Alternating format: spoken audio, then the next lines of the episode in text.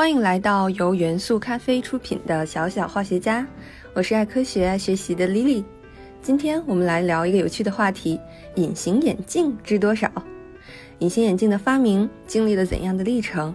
能零距离接触眼角膜的隐形眼镜是由什么特殊物质制成的呢？硅谷的创业公司 Mojo Vision 创造了一款怎样的高科技隐形眼镜呢？好，我们马上开始。隐形眼镜也叫做角膜接触镜，是一种直接佩戴在角膜表面泪液层上，用于矫正视力的特殊的眼镜。它不仅从外观上难以被人察觉，同时也给近视、远视等视力有问题的人带来了视力的改善。所以，隐形眼镜在现代生活中普及率极高。今天，小小化学家就给大家讲讲隐形眼镜制造的材料以及围绕隐形眼镜的有趣故事。首先，隐形眼镜的发明历程是怎样的？早在五百年前，一五零九年的一天，我们伟大的艺术家、科学家达芬奇把头伸进盛满水的半球形玻璃鱼缸向外看，发现原本模糊不清的物体突然间变得清晰了。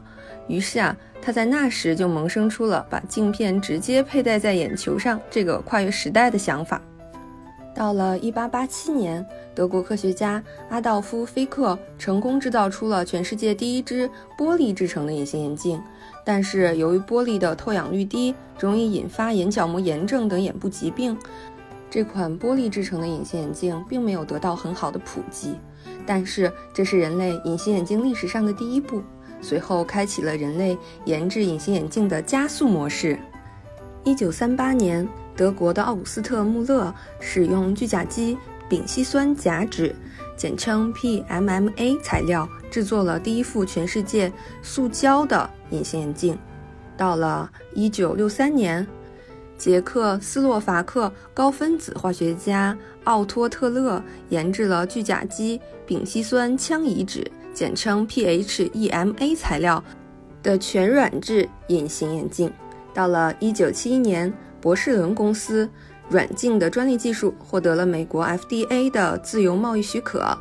软镜其舒适、容易佩戴，深受佩戴者的欢迎，从而迅速地取代了硬镜，使隐形眼镜发生了历史性的更新换代。在发明历程中，给大家简单介绍了一些关键时间节点上，然后由新材料引发的隐形眼镜的革命。那么接下来我们详细的来说一下。这种能零距离接触眼角膜的隐形眼镜到底是由什么特殊物质制成的？首先呢，隐形眼镜的材质多种多样，根据材质的软硬，包括软性、硬性和半硬性三种主要的区别。它们的主要材料是有刚刚讲到的聚甲基丙烯酸羟乙酯、聚甲基丙烯酸甲酯、硅水凝胶等等材料制成。首先。聚甲基丙烯酸羟乙酯水凝胶，又称 PHEMA 材料，因其优异的光学性能和生物兼容性，广泛应用于现在的隐形眼镜中。那么，什么是聚甲基丙烯酸水凝胶呢？为什么这种材料可以用来制作隐形眼镜？这主要从这种材料的几个特殊的属性说起。研究人员发现。这种水凝胶存在亲水性单体和疏水性单体的共聚行为，随亲水性单体含量从零增至百分之一百，所得水凝胶的平均透光率和平均含水量逐渐增大，硬度逐渐减小，透光率提升至百分之九十七，含水量从百分之十六升至百分之六十四，亲水性单体与疏水性单体的质量比为百分之九十比百分之十。所以，这种材料佩戴在眼球表面，会和眼球的湿润环境很好的融合，而且透光不影响视线，是软质隐形眼镜的最理想的材料。第二种材料，聚甲基丙烯酸甲酯，也称 PMMA 材料，又称作亚克力或者有机玻璃，是一种常用的硬质的隐形眼镜材料。这种材料做隐形眼镜还有一个有趣的故事，早在二战期间。有一位英国的医生发现，被飞机舱舱壳的碎片溅入眼内的飞行人员，并没有发生明显的异物反应，这启发了这位医生对飞机舱舱盖的材料与人体的生物兼容性进行了深入的研究，是否此种材料制造的人工晶体和隐形眼镜能够很好的适应人体。经过科学家的研究，证明了聚甲基丙烯酸甲酯，也就是 PMMA 这种材料稳定、轻质、透光性好、屈光指数大、生物兼容性好。它在组织内的稳定性也非常的优异，不仅由于其本身的理化惰性，而且对机体的生物反应轻，是硬质隐形材料最常用的材料了。隐形眼镜的佩戴需要注意一些什么样的问题呢？首先，人类的眼角膜是需要氧气的。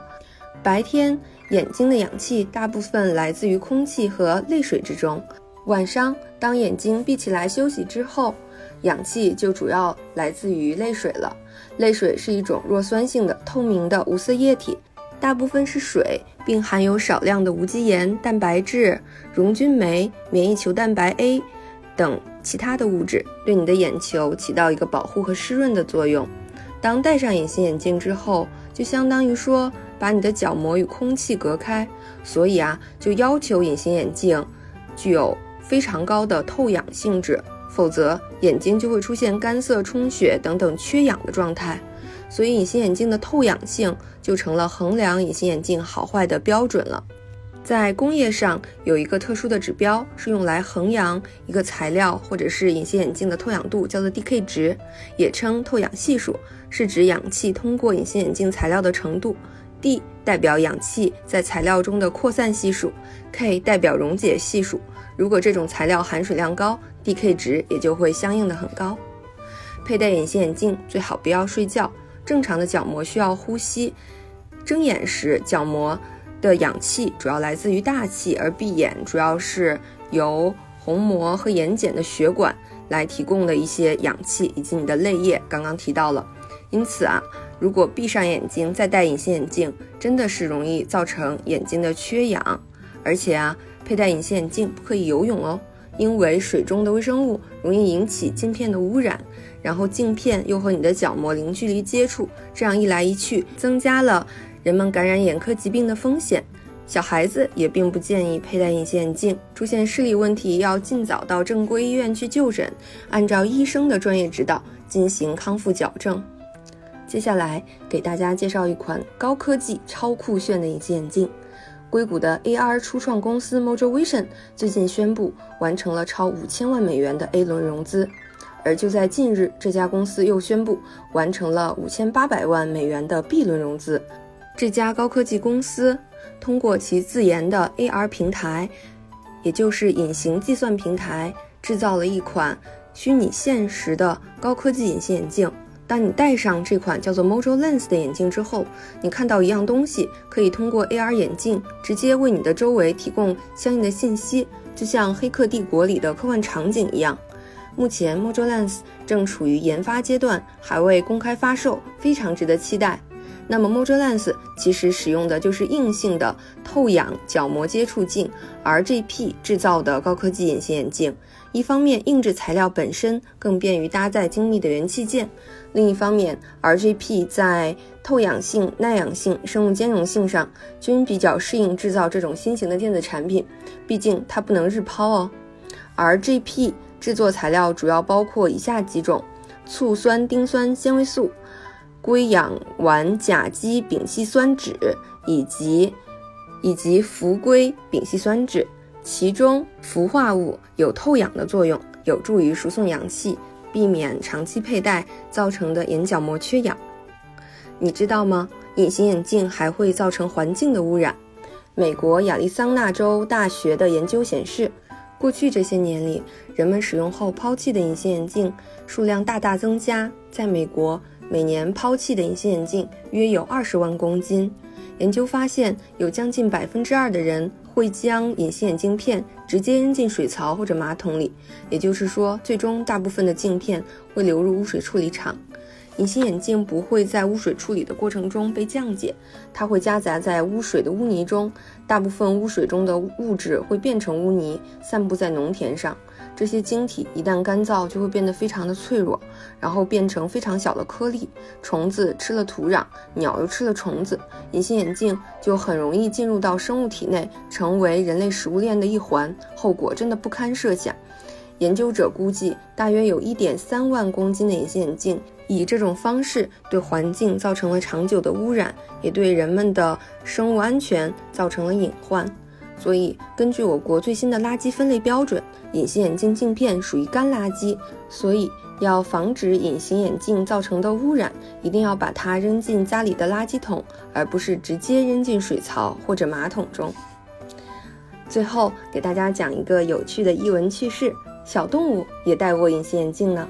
在二零零八年，英国有一只叫做欧内斯特的猫，在两岁的时候受过一场严重的车祸，之后它被一家动物保护协会收养。在那次车祸之后，这只猫一直饱受眼科疾病的困扰，连日常生活都出现了问题。